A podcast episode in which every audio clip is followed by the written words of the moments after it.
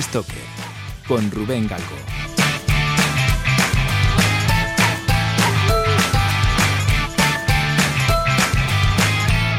Hola, ¿qué tal? Muy buenas amigas y amigos de Brand Stoker. Bienvenidas, bienvenidos una temporada más al decano de los podcasts de branding, historia y cultura de marca en castellano.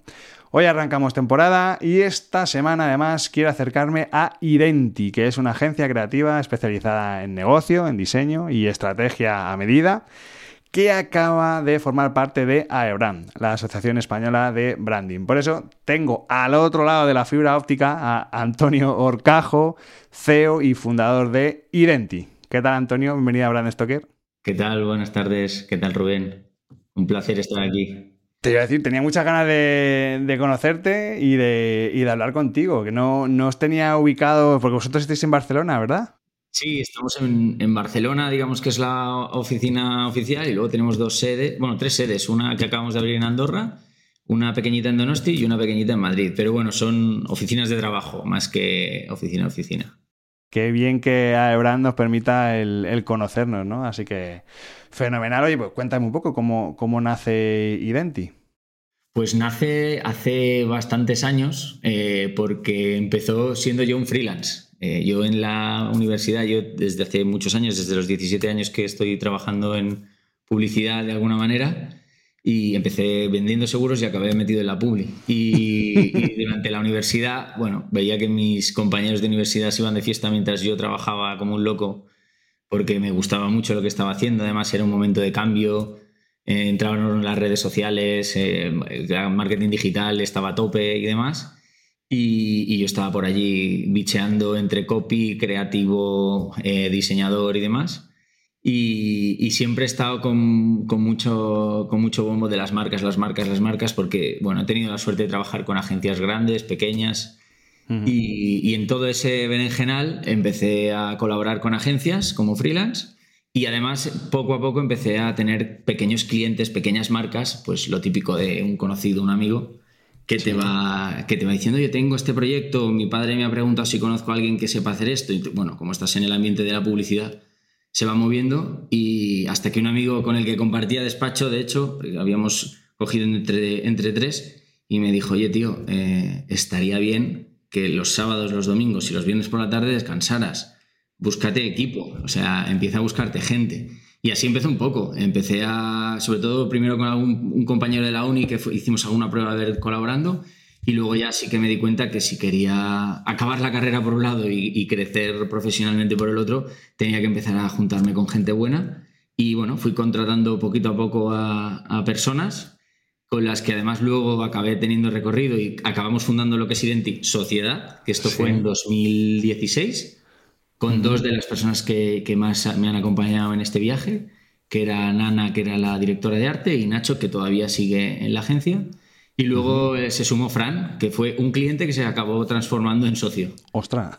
Y además es un cliente que curiosamente eh, entramos porque era un proyecto de branding eh, para una compañía donde él, donde él le habían puesto de director y, contamos, bueno, lo típico que una llamada, un mensaje, oye, ¿conoces a esta gente? No, no conozco a esta gente de Identi, te lo recomiendo, desde, desde una marca bastante conocida nos recomendaron.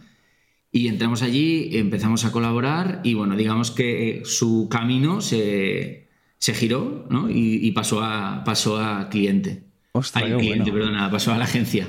Pasó al lado oscuro. Sí, sí, el lado, al lado oscuro. Yo, yo, siempre digo que el lado oscuro es el del cliente, pero. Ya. Pero sí, sí, la verdad es que y nos ha hecho, nos ha dado un aporte muy interesante porque al final él viene del mundo de ADE, no, no, ha estudiado comunicación, ha estudiado temas de marca, se ha nutrido muy rápidamente y, me ha sabido ayudar mucho, sobre todo en el enfoque y la gestión de la agencia, que es importante también. Claro, claro. Y entonces ahora, ¿cuántos, cuántos sois en el equipo? ¿Cómo estáis estructurados? Ahora somos 11 personas y luego tenemos bastantes colaboradores. O sea, la idea un poco es, mi perfil es bastante multidisciplinar en el sentido que eh, yo he sido una persona muy movida, he, fundado startups tecnológicas, no tecnológicas, he tenido un restaurante, mientras siempre ha funcionado la agencia.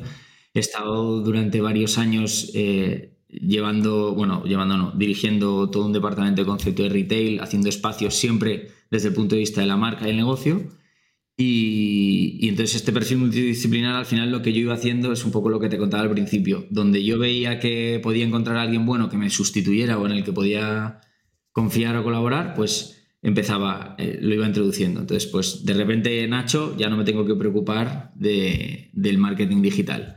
Eh, Ana, eh, que empezó, de hecho, empezó de becaria y acabó siendo directora de arte y ahora está trabajando en, en Basaba, que es una increíble profesional, diseñadora, motion graphic, o sea, es una, es una fuera de serie. Y, que de hecho estoy muy contento de que haya hecho todo ese recorrido, ¿no? Porque al final dice que algo bueno has hecho. Y eso, y entonces al final somos 11, donde hay diseño, eh, em, publicidad digital, bueno, Rich, que le llamamos, la parte de negocio, que es la que donde está, donde está Fran, y luego tenemos una parte de copywriting y una más de espacios, porque sí que es una cosa que yo creo que, bueno, un servicio que yo creo que es muy importante y que muchas marcas no tienen en cuenta. Sea en los espacios comerciales, o sea, el retail como todo el mundo entendemos, ¿no? las tiendas de, pie de calle, o incluso restauración, oficinas, etcétera, etcétera. Al final, todo, lo, todo vive la marca, ¿no? Y, creo que es, es importante tener ese, ese punto. Tengo que decir que yo he estado bichando vuestra página web y tenéis un proyectazo, que bueno, tenéis mucho, pero a mí me ha encantado, hablando de esto precisamente, el, todo el trabajo que habéis hecho para Mango, que me ah, parece brutal, o sea, que, además que, no es un clientillo, o sea, que es un, clientazo y es un proyectazo, o sea, que... Y es verdad esto que dices porque es verdad que... Eh, eh, últimamente veo que, que, hay más agencias que se que están poniendo el foco en esto, ¿no? Como que era el área olvidada ¿no? dentro del branding y al final, jolín, la marca se tiene que vivir, se tiene que palpar, se tiene que tocar, no solamente es lo, típico, ¿no? De, joder, ya, trasladarla a un espacio, además me parece algo bastante complicado, por, todo lo que implica, ¿no? Porque implica luego también eh, arquitectura, en fin, o sea que es... Bueno, ahí es un poco el, mix que nosotros tenemos, ¿no? O sea, nosotros dentro del equipo hay arquitectos. Eh, claro literalmente de profesión, y luego tenemos partners, que es un estudio de arquitectura. Y, es fundamental, o sea, al final no nos olvidemos que, o por lo menos mi punto de vista siempre ha sido, y es lo que intento comulgar en la agencia y con los clientes, la marca es, es negocio, es empresa. Entonces, hay que tener en cuenta que al final eh, comunica en todas partes. Y es una cosa que todos decimos, pero que luego hay que bajarlo de verdad. O sea, eh, por ejemplo, el, ejemplo que tú dices de Mango era un concurso eh, donde Mango quería eh, dar un cambio, ¿no? que es lo que ha hecho al final, y posicionarse desde un punto de vista más mediterráneo, más sostenible. Y todo eso es un nuevo propósito de marca que se ha trasladado a toda su, o sea, a todos sus puntos de contacto de marca. O sea, no solo es la tienda, al final lo estás viendo en todo el trabajo de sostenibilidad que están haciendo, en su comunicación, en sus productos.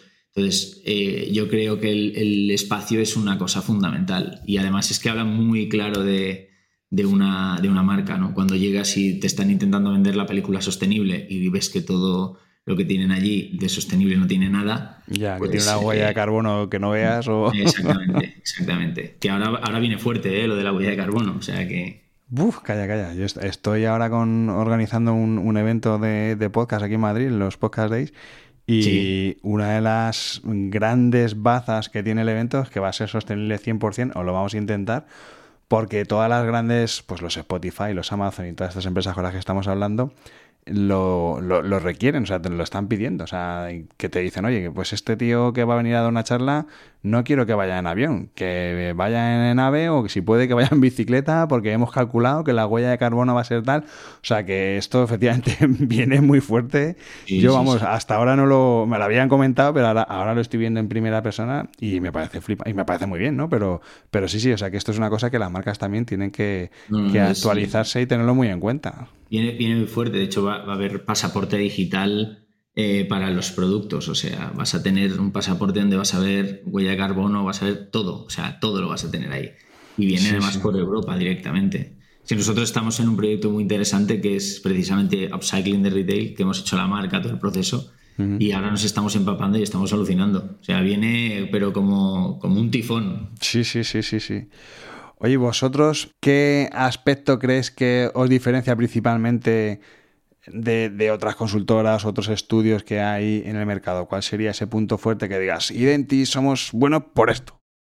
Pues mira, es una cosa que además ah, nos surgió hace poco porque justo nosotros estamos en pleno rebranding de, la agencia. Es una obsesión que tengo de cada tres años más o menos darle una vuelta a la marca, sea de por mensaje eso. Lo único que no hemos tocado, por desgracia, que ya dentro de nada tendremos nuevo es la web. O sea, nuestra web ahora creo que tiene 11 años.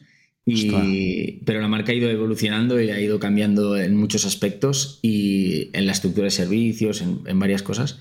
Y es una cosa que estuvimos reflexionando porque yo siempre, cuando le pregunto al equipo, ¿no? ¿En qué somos diferentes? Y te dicen, no, eh, en que estamos al lado del cliente, en que nos ponemos en su lugar, en que, en que somos un brazo más del equipo. Y digo, ya, ya, pero eso somos nosotros y es Morillas, y es Suma, y es todas las agencias de branding y de publicidad, porque el, servicio personalizado llevamos 15 años hablando de él, ¿no? Claro. Y, luego, y entonces, bueno, mi socio Fran, que es, que es eh, anti toda la verborrea, marketing, etcétera, etcétera, dijo, bueno, hay, hay varios puntos que los que sí que es verdad que somos diferenciales. Uno, cuando nosotros decimos que estamos hablando del cliente, lo estamos hasta el punto de que es verdad que hay uno de nuestros servicios o o formato de trabajo que surgió de que es el CMOX, es decir, es un CMO metido dentro del cliente, que hace de CMO. Y la agencia es su equipo entre creativo y de desarrollo, ¿no? que es para marcas que o están reestructurando ese, ese departamento o están haciendo un replanteamiento importante de compañía y marca o simplemente algunas que son más pequeñitas, que no tienen la capacidad de tener un equipo a día de hoy de contenido, de audiovisual, de, gráfica, un experto en SEM, etcétera, etcétera. Y ese, por ejemplo, es una, es una de las cosas, que realmente estamos dentro, dentro, dentro. Y el otro es que al poder tener también, eh, no sé si has visto, tenemos proyectos propios, eh, nos da cierta libertad y cierta objetividad a la hora de hablar con los clientes. Entonces, si un cliente de verdad no nos interesa, no nos interesa. O vemos que nos está engañando o que alguien le está tomando el pelo, eh, directamente cortamos la. Con, buenas palabras y bien dicho y bien explicado y un porqué, pero cortamos, el, cortamos la relación o, la reenfocamos de forma que se dé cuenta que, las cosas tienen un camino, ¿no? Porque al final. No, tú no eres un cliente porque me pagas mandas, sino eh, esto es una relación de partnership y de cowork, que además es una forma que nosotros tenemos, es siempre trabajamos en presentación colaborativa online y, es, una, es una de las características que creemos que es fundamental. al final eso es ser honesto, o sea, porque si, si ya eh, voy directamente por, lo que decían antes, ¿no? Eh, bueno, como pagas, pues bueno, no, pues lo suyo es ser ser honesto y, hostia, y también es complicado, ¿eh? El decirle, yo alguna vez se lo hemos tenido que decir a un cliente de pues creo que te has equivocado de proveedor, no somos, no somos lo que buscas y también eso es, gestionar esa, esa 90 al final es, complicado porque, porque también en juego está, está tu, palabra, ¿no? Como empresario, si quieres, o como, como empresa. Sí, sí. Y, y, nos, incluso con clientes que hemos estado muy contentos y ha habido un punto en el que ha llegado eh, una situación en la que dices, oye, yo creo que a partir de aquí, pues tenéis que caminar con otra gente y ahí hacemos, y hemos hecho traspasos y de hecho con el 99% de los clientes, ex clientes, tenemos súper buena relación y la mayoría de nuestros clientes, quizá es otra de las diferencias, nosotros nos marcamos como hitos de cinco años. A los cinco años decidimos si queremos seguir o no queremos seguir no porque no nos caiga bien el cliente o no nos guste el proyecto, sino porque tenemos que ver que realmente estamos aportando eh, a ese cliente y ese cliente nos está aportando a nosotros más allá del, propio fee o, de la propia cantidad económica. ¿no?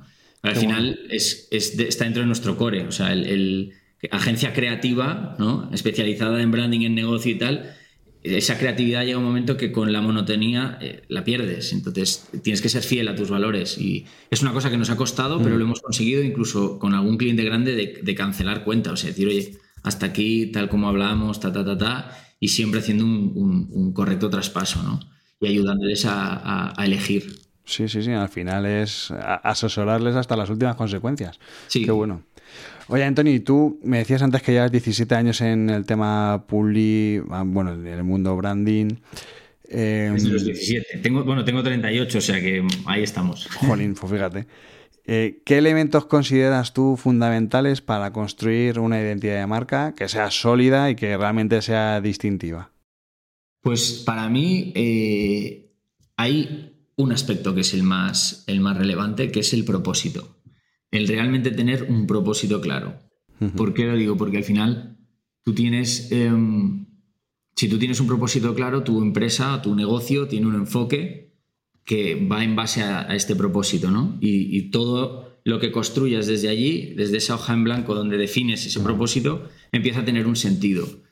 No quiere decir que ese propósito no sea variable, es decir, al final tú tienes que ir adaptándote a la sociedad, los cambios, la tecnología, los canales, etcétera, etcétera, pero sí que te da un foco muy grande. Y de hecho, eh, lo vemos mucho cuando nos metemos en, los workshops iniciales de trabajo para hablar con eh, clientes que nos piden un rebranding o, un reenfoque de algunos canales de comunicación y vas a tocar ese punto, eh, te das cuenta que muchas veces estás modificando el negocio y ellos mismos se dan cuenta de que están modificando el negocio. Con lo cual, para mí la base es el propósito y luego alrededor definir bien un ADN, unos valores, etcétera, etcétera. ¿no? Pero, pero yo creo que sí, sería el propósito. Y luego, ¿Cómo aseguráis que la marca transmita de verdad pues, estos valores, este propósito, ¿no? esta personalidad adecuada? ¿Qué, qué herramientas o cómo, cómo lo lleváis a cabo?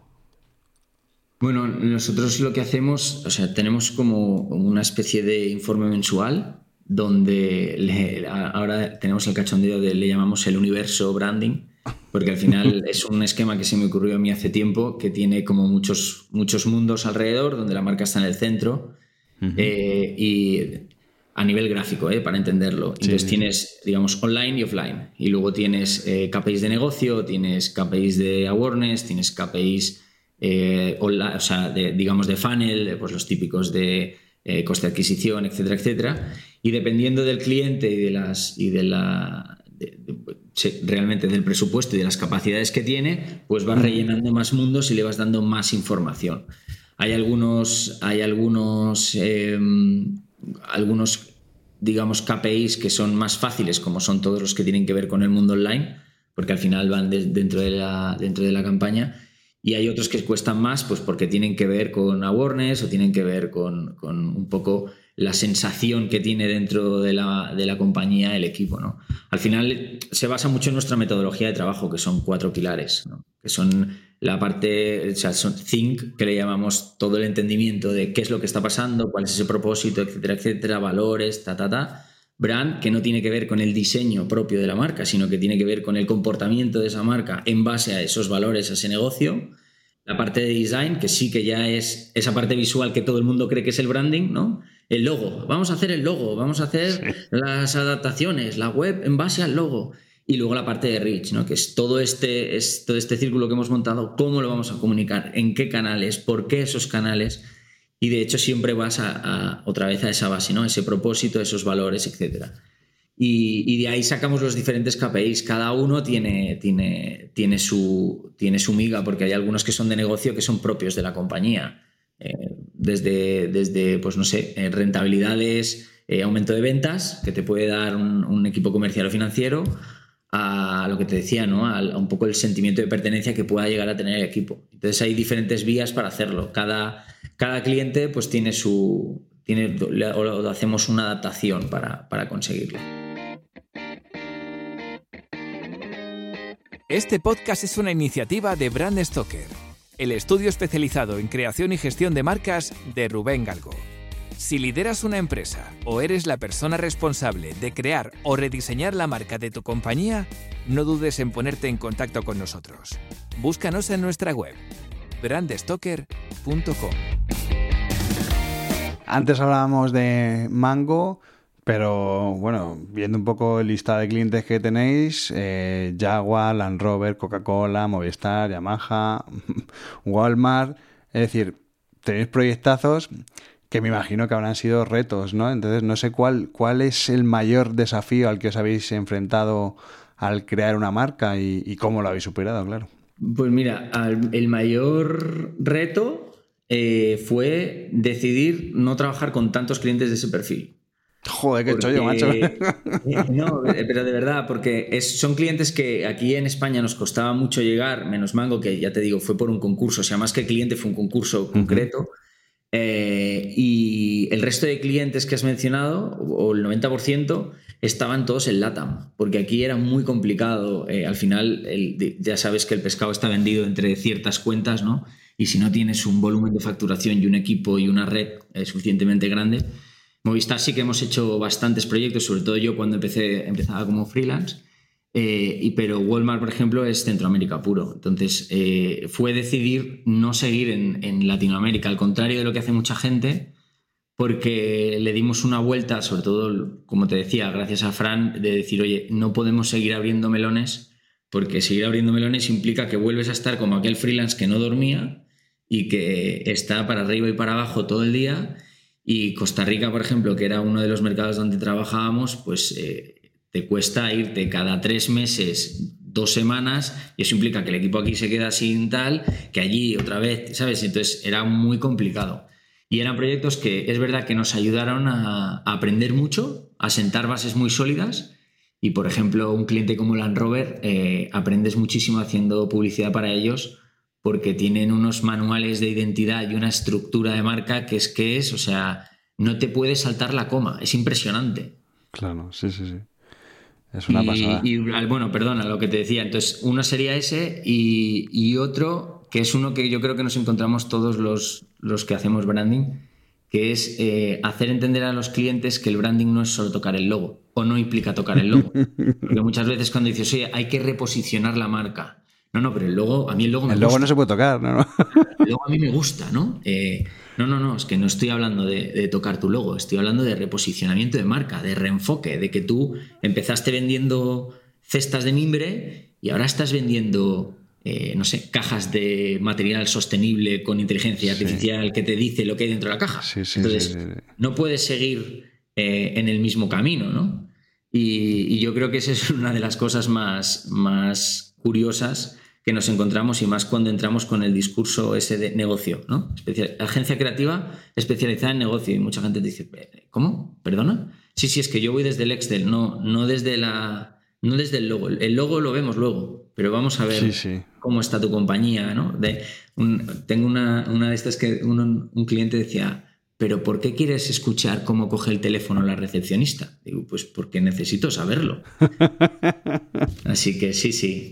yo creo que el reto por ahora, y creo que es uno que tenemos muchos, es, el otro día lo decía una, a una compañera de profesión en LinkedIn, que era, tenemos que hacer branding del branding. O sea, tenemos que ser capaces de que de que igual que la publicidad la hemos sabido posicionar y luego tuvo un momento oscuro y luego de repente apareció el marketing digital, el branding se entienda y, no pensemos que es que nos van a tocar el logo. Sí, pues, pues lo que hablábamos siempre, ¿no? De la cultura de marca, que es verdad que, incluso en empresas muy grandes eh, se presuponen determinados conocimientos y cuando llegas ahí empiezas a, pasear entre los pasillos de departamentos y dices, no puede ser que no haya nadie en esta compañía que no tenga una mínima noción de, la gestión de la marca. Yo, no, a ver, por supuesto, no, les pides un nivel de consultor, pero jolín, unos básicos, ¿no? Que, coño, te hablo de reposicionamiento, no te voy a tocar el logo, no te voy a cambiar el color de tu símbolo, ¿sabes? No sé, cosas así como muy, muy básicas. Pero no, no, es, es, muy bestia, es muy bestia. Yo cuando les dices, no, pero, pero eh, quiero que estén todos los departamentos. ¿Y para qué quieres que esté comercial, finanzas? es que tienen que estar todos los departamentos. Y cuando eh, nos ha pasado con algún cliente que hemos hecho los workshops tal y, y luego nos han dicho, joder, menos mal que estuvieron todos los departamentos, ¿sabes? Al final yo creo que es como un poco, bueno, yo ahora que he sido padre que te contaba antes, eh, es como cuando tienes a tu, a tu bebé, ¿no? Y entonces, si es una nueva marca, es un nuevo bebé, pues tú le vas, le vas dando valores, le vas dando tal, tienes tu propósito con, con, con, ese bebé que va creciendo, se transforma en adolescente y entonces el propósito cambia porque de repente tú creías que era iba a ser matemático o iba a ser biólogo y resulta que quiere ser pintor. Entonces, ostras, vamos a reposicionar todo ese contenido ¿no? y vamos a enfocarle para que sea pintor porque tiene un talento que hemos descubierto a los 14 años. Total, total. Un ejemplo súper súper claro además. Sí, sí. Oye, para vosotros, ¿Qué supone la existencia de una asociación sectorial como AEBRAN? Porque decía al principio que, habéis ingresado hace relativamente poco tiempo. Eh, ¿Por qué os habéis decidido en formar parte de, la asociación? Pues porque la verdad es que ir acompañados de gente que piensa como tú, que te apoya, que, que tiene un punto de vista y que además vamos haciendo un poco, entre comillas, de lobby para que, ¿no? Lo que te decía antes de hacer branding del branding, eh, la verdad es que eh, reconforta mucho, ¿no? Porque durante mucho tiempo hemos sido muy solos, porque era un discurso que nosotros llevamos desde hace muchos años. Piensa que yo el branding lo vivo desde, desde, desde mi abuelo. Mi abuelo era, picaba piedra en una cantera y acabó ah, con varios montando en Giesa y luego la Gijonenca y el turrón de Gijona, con varias ah, personas. Y yo le, preguntaba, ¿no? Le decía, oye, ¿y, por qué? Era Ingiesa, que era Industrias Gijonencas S.A. Y entonces eh, yo me acuerdo de una conversación, yo era un enano y le decía, pero ¿y ahora por qué se va a llamar así? Porque la, la Gijonenca cerraba, me parece, o hizo concurso y la compraron por nada. Y él decía, porque es importante que nos identifiquen a todos con la misma marca. Te estoy hablando de una persona que era sentido común, un poco lo que es el branding, ¿no? sentido común y, que no tenía estudios, o sea, eh, hizo lo que hizo a base de trabajo. Y a mí es una de las cosas que siempre se me ha quedado mucho, ¿no? El, Qué bueno. Es más fácil que te identifiquen con una marca y que tú pongas todo el contenido en esa marca, ¿no? Por ejemplo, con Nike, ¿no? siempre usamos los mismos ejemplos, pero bueno, pero no que, que, que identifiquen cada uno de los modelos de zapatillas, ¿no? Es como hay una peli muy buena que ha salido hace nada, que es la historia de las, de las Nike Jordan, que si no la has visto te la recomiendo. El discurso que hay de... Hago un spoiler, este año, esta temporada tenemos episodio de Nike en, en Brand Stoker, o sea que pues, sí, sí, lo tengo, me, flipó. Sigue, sigue porque me flipó, cuéntalo voy a no, no, pues, pues, ya está, o sea, dejémoslo ahí para que el que, lo, el que lo quiera ver lo vea, porque realmente ese discurso merece toda la película. O sea, merece toda la película. Y es, es un ejemplo perfecto de cómo vender un branding. O sea. Total. Mm, es, es, es vamos, el, es todo metido ahí. El brand story, todo lo que quieras. En nada. En, en, en no sé, que dura un minuto. O sea. Sí, sí, sí, sí. El señor, el señor mayor. Eh, contando su experiencia, eh, qué es lo que ha sido para él el haber estado durante no sé cuántos años, un señor de 80 años, lo que supone que para él el ir todos los días a, a correr y, ahí se queda, bueno, es un poco el nacimiento del Just Do It. Y, Exacto.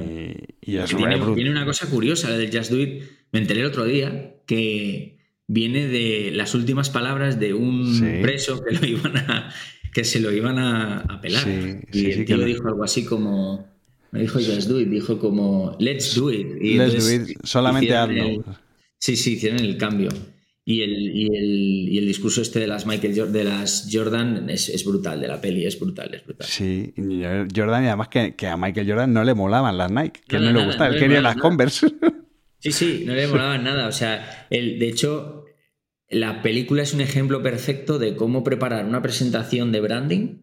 O sea, desde el caso, ¿no? Desde el briefing, oye, tenemos este cliente que no le gusta nuestro producto y hay que vendérselo, como sea. Y el tío cómo se documenta, cómo hace, cómo pam, pam, pam, pam, pam, hasta que lo tiene allí delante y tiene el producto con tal y le dice, no, no, es que esto sin ti, o sea, no, sigo porque si alguien lo quiere ver le estoy tocando la, la serie. No, la peli, la peli. Está en Netflix, por cierto. Sí, sí, sí, pero sí, verdad que es un, es un ejemplo muy bueno de, pues bueno, como son todas estas marcas americanas gigantes, ¿no? Que son todo mercadotecnia por todos los lados, ¿no? Y todo súper medido y súper, súper pensado. Oye, em, después de tantos años dedicándose al branding, ¿no? Y, bueno, con, todos estos clientes que hemos estado mencionando, seguro que tendréis o que tienes alguna anécdota, bueno, algunas, algunas seguro. Algunas tengo, sí. Que nos puedas contar. Que, bueno, que me vienen así. Hay una que es de hace poco, además, que es un poco en relación a lo que hablábamos antes de, ¿no? Vamos a reunirnos todos. Eh, nosotros hacemos unos workshops cuando un cliente, de hecho es un cliente que venía diciendo quiero cambiar mi web. Y, bueno, pues vale, pues vamos a ver la web y, cuando vemos la web digo, ostras, eh, yo creo que lo que tienes es un problema importante de, marca y de hecho de negocio. Porque, porque tu web es el reflejo. Para mí muchas veces la web es el reflejo de muchas cosas. De hecho, solo tienes que ver la nuestra, que es un machambrado de, de, de 200 formas de pensar, ¿no? Y ahora ya le hemos podido dar foco. Y, y le dijimos, ¿no? Ostras, eh, creemos que, habría que darle una revisada a la marca, al por qué, al cómo y tal. Bueno, bueno, pero eso, ¿cómo, lo vamos a hacer? Bueno, pues vamos a hacer un workshop donde vamos a estar el equipo de dirección y nosotros, los, equipos, un, seleccionado de cada uno de los equipos de trabajo, eh, comercial, eh, en este caso pues tenían técnicos, diferentes personas, y luego vamos a volver a hacer una tercera sesión donde vamos a presentaros los resultados. Y todo esto además lo vamos a hacer free, gratis en Amore. Si luego ves que tiene valor, el precio es este. Pues es un proyecto además que es de un conocido que, al que le tenemos mucho cariño y, y sí, sí, pues lo hacemos, tal. Oye, de repente eh, sale que hay que abrir una segunda marca, una línea de negocio estructurada de una manera, que los clientes habría que estructurar no sé qué, pum, pum, pum, pum, pum. Y le presentamos, oye, esto es lo que ha, esto es lo que ha salido y esto es lo que sale del equipo, esto es lo que sale de tal. Conclusiones, esta, esta, esta. Bueno, pues acabamos haciendo dos marcas con dos enfoques diferentes, con un plan, o sea, súper chulo, ¿eh? El trabajo. Bueno, Qué bueno. Pues cuando hemos acabado el trabajo, bueno, pues ya vamos a bajar todo esto a web, a tal, a plan. eh. Y nos dice, oye, eh, me flipa, o sea, me parece increíble, tanto, y os tengo que dar la razón, que es eh, el branding toca tanto el negocio, que este nivel de excelencia en este momento tenemos que parar el proyecto. Porque tenemos que preparar a los equipos para todo este cambio. Porque no está- nos hemos dado cuenta que no están preparados. Ostras. Y así se ha quedado. Eh, hemos parado ahora y tenemos unos meses para que eh, bueno, le, le den una vuelta y estructuren en base a, a todo eso. Bueno, pues es, es un stand-by, o sea que no es que se pare, No, no, se no, no se no, Claro, o sea, vayas decir, es- hemos, o sea, hemos hecho muy buena, muy buena relación y, y- y todo bien, o sea, ha sido, pero, pero que no, es una de las anécdotas que, que bueno, que a mí más, más gracia o más me ha impactado decir, hostia, y, aquí para, ¿no? Y además decía como eh, el, el nivel de excelencia, ¿no? Algo así como dijo, es que ese el nivel de excelencia que tenéis, eh, nosotros no podemos asumirlo. Entonces, en este momento tenemos que. y yo le, bueno, yo le quité hierro al asunto. Y bueno, es, eh, una- que lo vendemos muy bien, ¿no? Muy bonito todo, pero que, que se puede hacer poco a poco. Y otro fue, sí, un amigo que tengo, este sí que es desde la adolescencia, que tiene una empresa bastante grande y nos solicitó pues hacerle todo una- un rediseño de marca completo de sus locales, los espacios, bueno, un, un trabajo muy bonito, este sí mucho más gráfico, menos metidos en negocio, porque es una cosa que él sí que tenía muy bien estructurada, el briefing era súper claro y tal. Y, pero igualmente, oye, nos metimos workshop, ta, ta, ta, ta, ta, ta, ta, ta. Cuando acabamos todo el curro, nos lo paga, pim pam, todo estupendo. Y dice, bueno, ahora que estamos comiendo tú y yo, nos fuimos a comer para, oye, hemos acabado porque la verdad es que fue un parto. Y ahora que estamos comiendo tú y yo, tengo que decirte que sois baratos para el valor que aportáis. Dice, pero, pero te voy a invitar a comer. Bueno, oye, joder, te podía haber invitado al principio, antes del proyecto, y.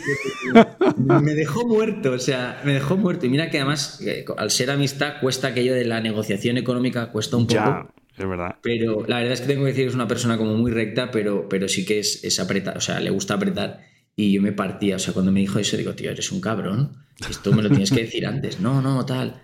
No, de verdad, muy bien, ¿eh? Sí, estoy contento, ¿no? decirte- no, de hecho, nos ha pasado algún cliente por- y, y con una recomendación súper bien redactada que yo flipaba. Pero me hizo gracia eso, decir, joder, tío, eh, gracias que me invites a comer. Además, era un buen restaurante de Barcelona. Sí, Pero, sí, hombre, eh, hubiese preferido que no me hubieses eh, ap- apretado tanto en el presupuesto. Claro, joder, Pero bueno, hombre, es un trabajo que ha quedado muy bonito, la verdad.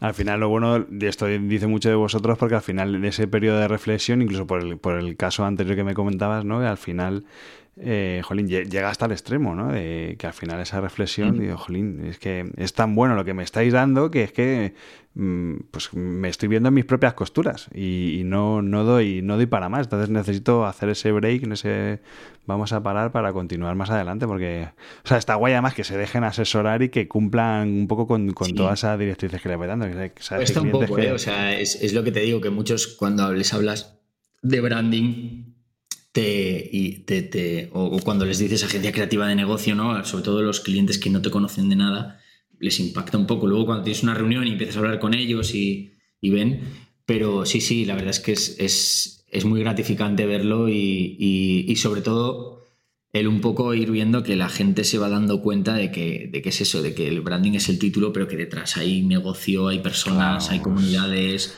hay entender no solo a un cliente, sino a, a toda la al alrededor, ¿no? A la comunidad que rodea a ese cliente. A que estamos hablando de muchas más cosas que no los cuatro términos que hemos usado muchas veces en marketing y que, que, esto, es, esto es mucho más... Eh, antes se usaba mucho el branding líquido, ¿no? Es mucho más líquido. Estaba pensando yo en la, típica diapositiva esta del iceberg, ¿no? De la punta del iceberg, pues está muy bien pensada por eso.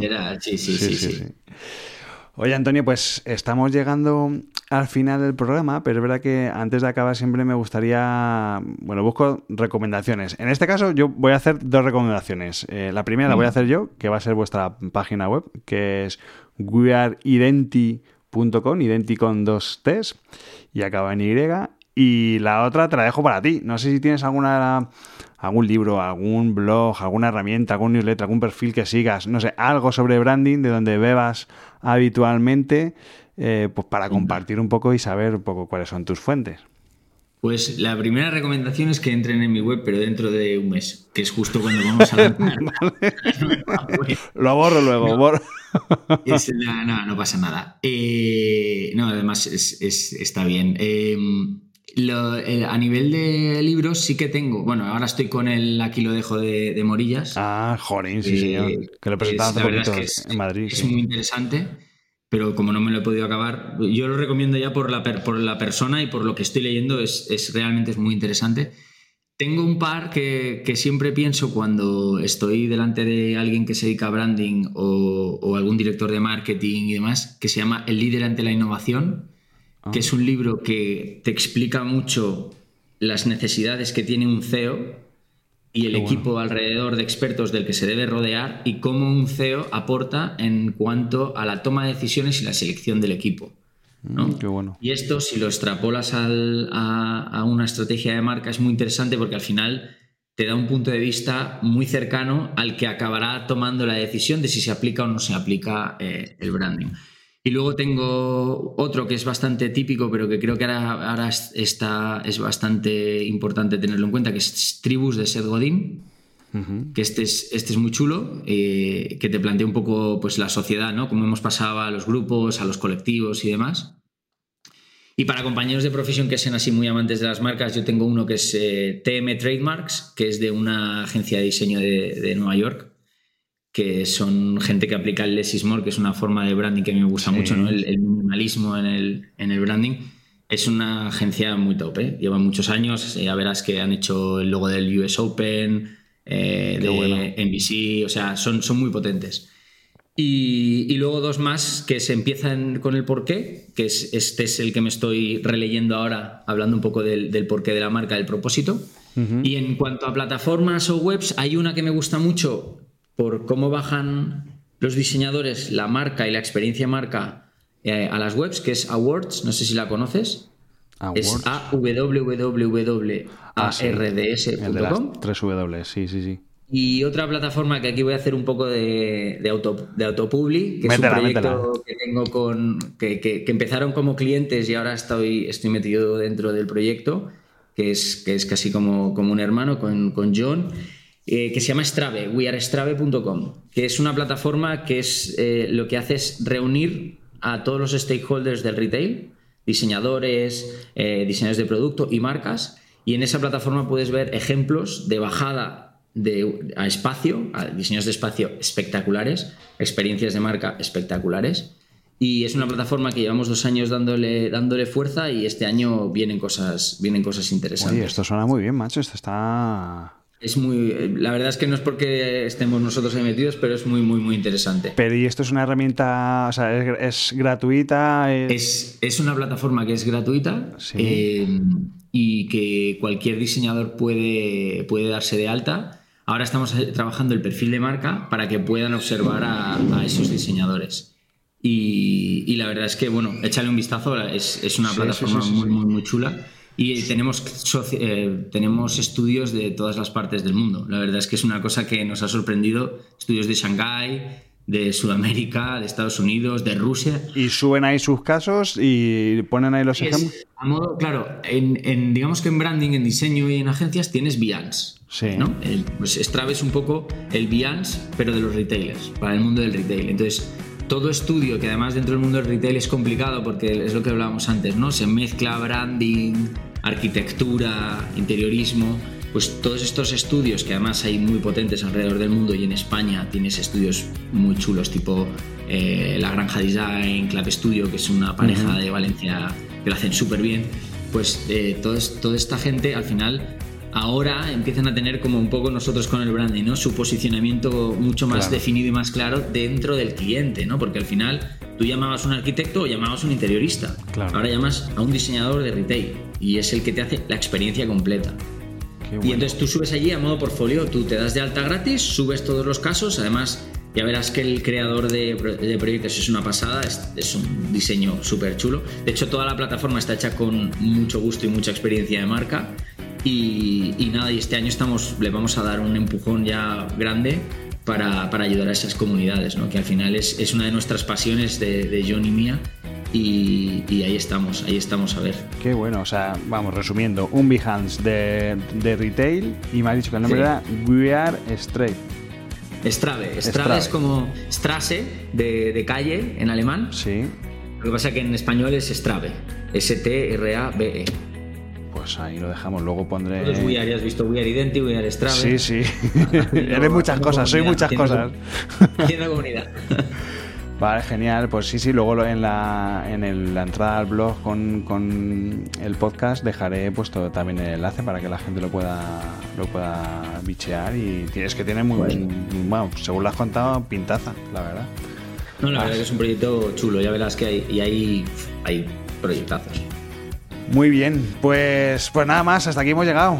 Antonio Orcajo, fundador, CEO y director creativo ejecutivo de Identi, agencia creativa especializada en negocio a través del branding y el diseño y la estrategia a medida. Muchísimas gracias eh, por estos minutos, gracias por pasarte por el podcast, que ha sido un gustazo, que me ha encantado. Me he quedado con saber más de esta historia de, tu abuelo y la gijoneca, esto porque, porque daba, digo, esto aquí sacamos un episodio de marcas con historia seguro. Así que nada, ya, lo hablaremos. Un placer, un placer que hayas estado en el, en el podcast. Muchas gracias, es un placer igualmente. Hasta luego.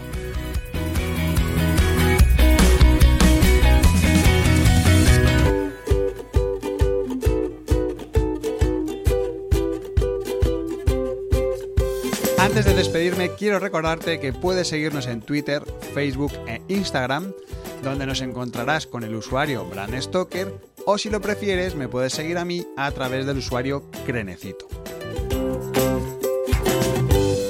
Este podcast es una iniciativa de Brand Stoker, el estudio especializado en creación y gestión de marcas de Rubén Galgo.